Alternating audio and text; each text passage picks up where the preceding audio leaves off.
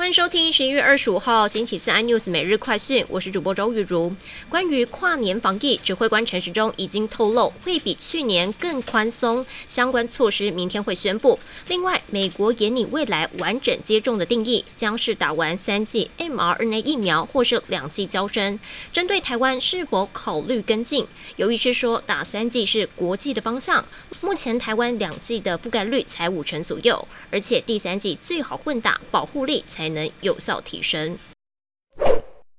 台股今天收盘上涨十一点六七点，收盘指数一万七千六百五十四点一九点，成交量是三千零六点九亿。其中全指股台积电收平盘，收盘价六百零三块。千金股中的盛星 KY 跌停收盘，尾盈也没回升到千元关卡之上，千金股谨慎适当。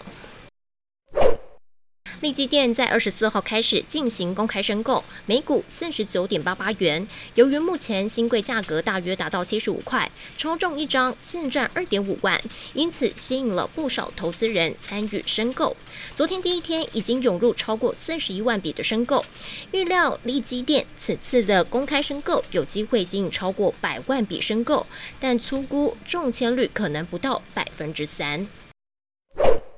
根据最新的监管文件显示，全球首富特斯拉执行长马斯克再度售出了九十三点四万股，变现超过十点五亿美元，累计本月已经卖出了九百二十万股，价值大约是一百亿美元。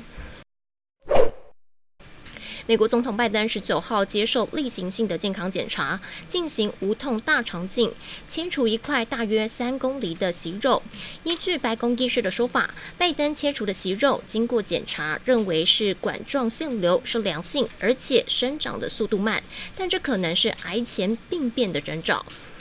更多新闻内容，请锁定有线电视四十八八十八 MOD 五零四三 D 财经台 iNews，或上 YouTube 搜寻三 D iNews。感谢台湾最大 Parks 公司声浪技术支持。你也可以在 Google、Apple、Spotify、KKBox 收听最新的 iNews 每日快讯。